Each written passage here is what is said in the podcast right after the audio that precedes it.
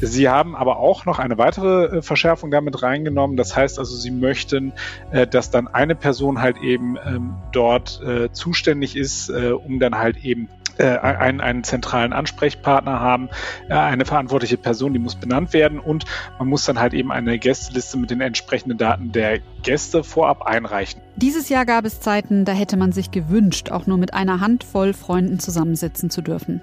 Seit dem Lockdown ist zum Glück viel passiert. Inzwischen sind sogar wieder große private Feiern möglich. Vor allem viele Paare sind echt glücklich darüber, dass sie jetzt doch die Möglichkeit bekommen, Hochzeit zu feiern. Leider muss man aber auch sagen, wird die Corona-Schutzverordnung von vielen nicht eingehalten. Jedenfalls nicht so wie vorgesehen. Wieso ausgerechnet eine Hochzeitsfeier in Hamm nun Auswirkungen für die privaten Feiern in ganz NRW haben dürfte, wir sprechen darüber. Mein Name ist Susanne Hamann. Schön, dass ihr zuhört. Der Rheinische Post Aufwacher. Das Update am Nachmittag. Als Gastgeber ist es ja immer Stress, ein Fest auszurichten, umso mehr, wenn es sich dabei um eine Hochzeit handelt. Zusätzlich zur Gästeliste, zum Essensmenü und zur Sitzordnung sollen in NRW jetzt aber noch weitere To-Dos für die Gastgeber kommen. Jedenfalls, wenn es nach NRW-Gesundheitsminister Karl-Josef Laumann geht. Was genau geplant ist, das weiß mein Kollege Max Plück. In NRW sollen ja jetzt neue Regeln für private Feiern gelten, beziehungsweise die bestehenden Regeln sollen verschärft werden. Was bedeutet das denn eigentlich? Also die Landesregierung hat sich dazu entschieden, dass sie ab 1. Oktober ähm, Privatfeiern ab mindestens 50 Personen, wenn sie denn im öffentlichen Raum stattfinden, sprich in einer Gaststätte oder in einem Veranstaltungssaal, dass sie dann angemeldet werden müssen. Ähm, das, da gab es am Anfang noch so ein bisschen Verwirrung, weil man dachte, es geht jetzt um Genehmigung. Das hat mir aber ein Sprecher äh, des Gesundheitsministeriums nochmal erläutert. Nein, es geht nur darum, dass man den Ordnungsämtern dann sagt, Freunde, hier, passt auf, ich mache hier eine Feier äh, zur Hochzeit, Taufe, Geburtstag oder Abschlussfeier und da kommen 50 Gäste. Und äh, dann weiß das Ordnungsamt Bescheid und kann dann möglicherweise auch zum Kontrollieren mal vorbeischauen. Aber das müssen wir, glaube ich, nochmal klar machen. Also was du meintest mit Genehmigung ist, ich muss eben selbst jetzt, wenn ich äh, mit 50 Leuten oder mehr feiern möchte, nicht nachfragen, ob ich die Feier überhaupt abhalten darf, wenn ich das richtig verstehe, sondern ich muss einfach nur sagen, ich habe das vor und folgende, folgende Leute kommen. Genau. Also es ist jetzt nicht so, dass das Ordnungsamt dann sagt, Freunde, äh, ihr müsst aber uns noch ein Hygienekonzept und ein An- und Abfahrtskonzept und so weiter vorlegen. So ist es nicht, sondern es ist einfach so, sagt, äh, wir feiern mit 50 Leuten in Gaststätte XY und dann stellt euch darauf ein, dass äh, dann möglicherweise jemand vorbeikommt und dann halt eben auch kontrolliert. Sie haben aber auch noch eine weitere äh, Verschärfung damit reingenommen. Das heißt also, Sie möchten, äh, dass dann eine Person halt eben ähm, dort äh, zuständig ist, äh, um dann halt eben einen, einen zentralen Ansprechpartner haben, äh, eine verantwortliche Person, die muss benannt werden und man muss dann halt eben eine Gästeliste mit den entsprechenden Daten der Gäste vorab einreichen. Das ist halt eben auch noch neu. Okay, also das heißt, vorab von 50 Leuten ist das egal, ob äh, nur Adresse oder auch Telefonnummer oder E-Mail-Adresse, gibt es da irgendwelche Regeln? Im Moment macht man das, glaube ich, einfach, also ich jedenfalls schreibe meistens entweder die E-Mail-Adresse oder meine Telefonnummer hin. Ähm, ist das festgelegt? Also bislang diese, dieses ganz detaillierte, ausformulierte, das gibt es noch nicht. Aber ich gehe ganz fest davon aus, dass sich das äh, dem, ähm, dass das dementsprechend wird, was wir beispielsweise jetzt im Restaurant machen. Das heißt also, wir geben dann da noch eine E-Mail-Adresse, äh, eine, eine Adresse und äh, eine, eine Telefonnummer äh, dazu an. Das ist einfach äh, der Hintergrund, dass es dann, wenn es möglicherweise zu einem Corona-Ausbruch kommt, für die Behörden einfacher ist, dann halt eben die Kontaktverfolgung direkt zu machen. Mhm. Äh, vielleicht noch mal ganz kurz zurück äh, zu dem äh, Beauftragten. Ist das denn jemand aus dem privaten Kreis oder muss ich dann jemanden vom Restaurant bitten, dafür abgestellt zu werden? Nee, das kann, also das verstehe ich zumindest so, wie, wie mir der Sprecher das erläutert hat. Das kann dann auch äh, entweder die Braut oder der Bräutigam sein im Falle der. Die werden ähm, sich freuen. Genau, die werden sich freuen. dann, dann sind sie, sind sie gerade dabei, irgendwie schöne Spielchen zu machen und dann ruft das Ordnungsamt an. Also man, man sucht sich eine Person aus und die ist dann dafür verantwortlich. Äh, da, da gibt es derzeit auch noch keine konkreten Vorgaben. Die haben ja auch noch ein bisschen Zeit. Die derzeit geltende Corona-Schutzverordnung, die ist auch noch bis einschließlich 30. September gültig. Äh, ein bisschen vorher werden wir dann erfahren, wie sich das das Ministerium konkret vorstellt. Ähm, und ab 1. Oktober gelten dann diese neuen Regelungen. Jetzt unterhalten wir uns die ganze Zeit über Hochzeitsfeiern. Das hat natürlich seinen Grund, denn Auslöser dafür, und das muss man sich mal klar machen, ich finde das schon ganz schön verrückt, ähm, Auslöser dafür, dass jetzt für ganz NRW diese Neuerungen gelten, ist eine Hochzeitsfeier, die in Hamm stattgefunden hat. Vielleicht kannst du noch mal erzählen, äh, ich habe das schöne Wort äh, Superspreader-Hochzeit gelesen. Was genau ist da eigentlich passiert? Also das ist, äh, das ist eine Hochzeitsfestivität gewesen in, in einem größeren äh, Kreis. Ähm, das heißt also, die haben, ähm, da geht's schon los mit der ähm, quasi mit einer Art Junggesellinnenabschied, mit der sogenannten Henna-Feier, die hat in Hamm stattgefunden. Ähm, dort haben sich dann offensichtlich schon zwei äh, oder waren offensichtlich schon zwei Teilnehmerinnen äh, Corona-positiv.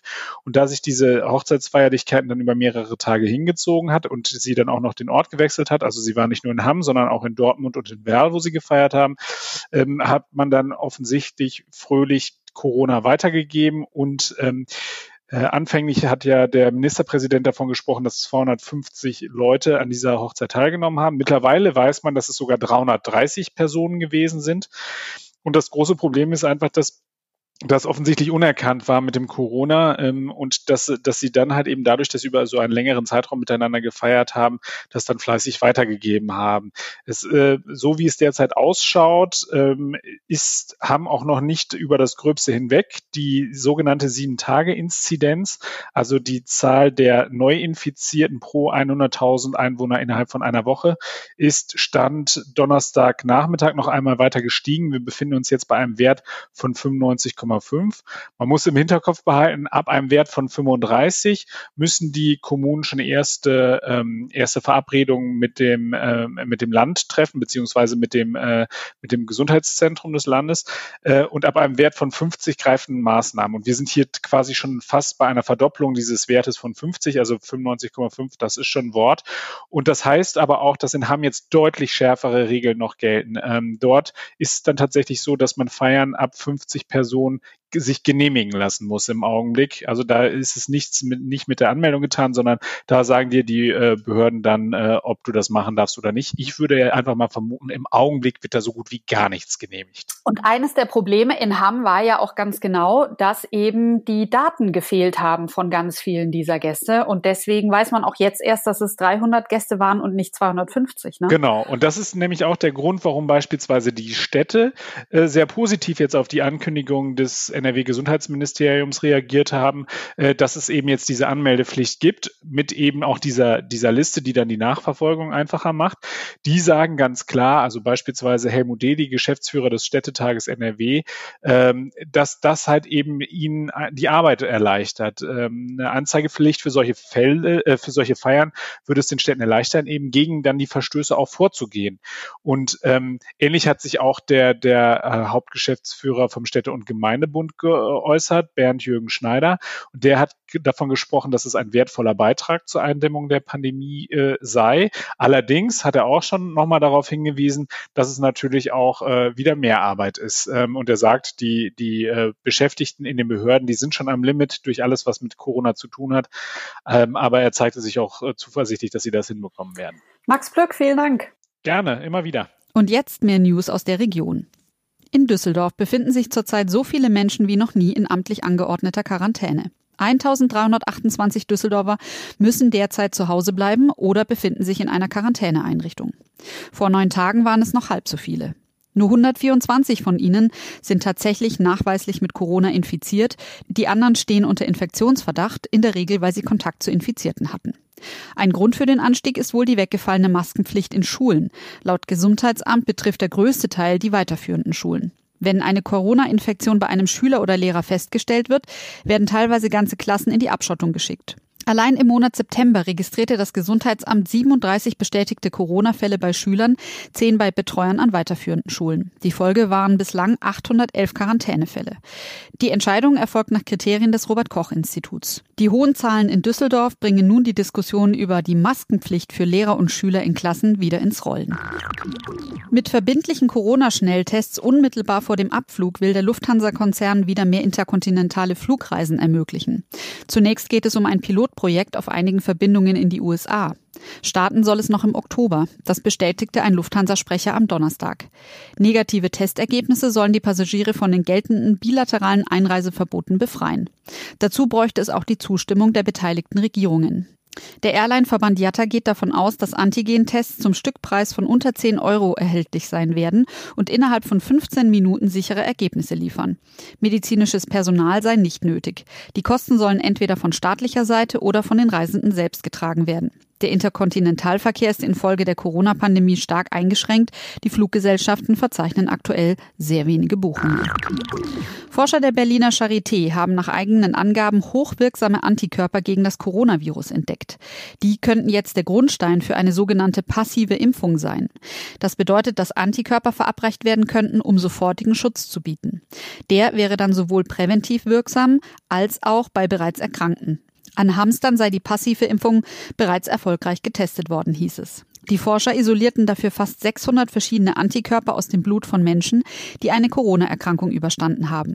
Besonders wirksame Exemplare konnten dann künstlich nachgebildet werden. Den Angaben zufolge binden sie sich an das Virus und verhindern damit, dass es in Zellen eindringen und sich vermehren kann. Wie lange es dauern wird, bis solche Passivimpfungen für die Öffentlichkeit zugänglich sind, ist unklar. Autofahrer in den Niedersachsen und in NRW müssen sich am letzten Oktoberwochenende des Nachts auf Lastwagenverkehr auf den Autobahnen einstellen. Überfüllte Parkplätze und Lkw-Kolonnenfahrten nach Feiertagen sollen in diesem Jahr erstmals vermieden werden. Dafür werden besondere Vereinbarungen zwischen den beiden Ländern umgesetzt. Vorgesehen ist eine Beschränkung von Fahrverboten und das Einräumen von Durchfahrtsrechten. Das teilte das Wirtschafts- und Verkehrsministerium in Hannover am Mittwoch mit. Hintergrund für die Änderung ist, dass an diesem Wochenende zwei Feiertage in den beiden Bundesländern direkt aufeinander folgen. Da ist der Reformationstag am 31. Oktober in Niedersachsen und dann einen Tag später am 1. November Allerheiligen in NRW. Eigentlich gelten für Lastwagen an Feiertagen Fahrverbote. Zwei Feiertage hintereinander in zwei benachbarten Bundesländern führten bislang also dazu, dass Lastwagenfahrer im länderübergreifenden Verkehr zwei Tage lang Zwangspause einlegen mussten. NRW und Niedersachsen hatten sich daher darauf geeinigt, die Lkw-Fahrverbote an beiden Feiertagen auf die Zeit von 6 Uhr bis 22 Uhr zu beschränken. Im erlaubten Zeitraum werden an dem jeweiligen Feiertag Durchfahrtsrechte auf den Autobahnen A1, A2, A30, A31 und A33 1939 gewährt. Eine japanische Woche im Oktober soll den im Frühjahr abgesagten Japantag in Düsseldorf ersetzen. Es gibt in vielen Geschäften und Restaurants zahlreiche kleine Aktionen und Rabatte. Für die etwa 7000 in Düsseldorf lebenden Japaner stellt der Japantag einen Jahreshöhepunkt dar, an dem in Restaurants, Supermärkten und auch in anderen Betrieben der Japaner hohe Umsätze gemacht werden. Um Bürgern und Geschäftsleuten einen Ersatz für den Japantag zu bieten, soll nun also vom 8. bis zum 11. Oktober die erste japanische Woche in Düsseldorf stattfinden. Viele Restaurants bieten während der japanischen Woche ein Gratisgetränk zum Essen an oder eine kostenlose Beilage. Bei manchem Friseur gibt es ein Pflegemittel oder reduzierte Massagen. Konzerte, Tanz und Theater sind allerdings tabu. Das bremste das Ordnungsamt aus. Das war euer News Update am Nachmittag. Wenn ihr uns etwas sagen möchtet, schreibt uns an aufwacher.rp-online.de.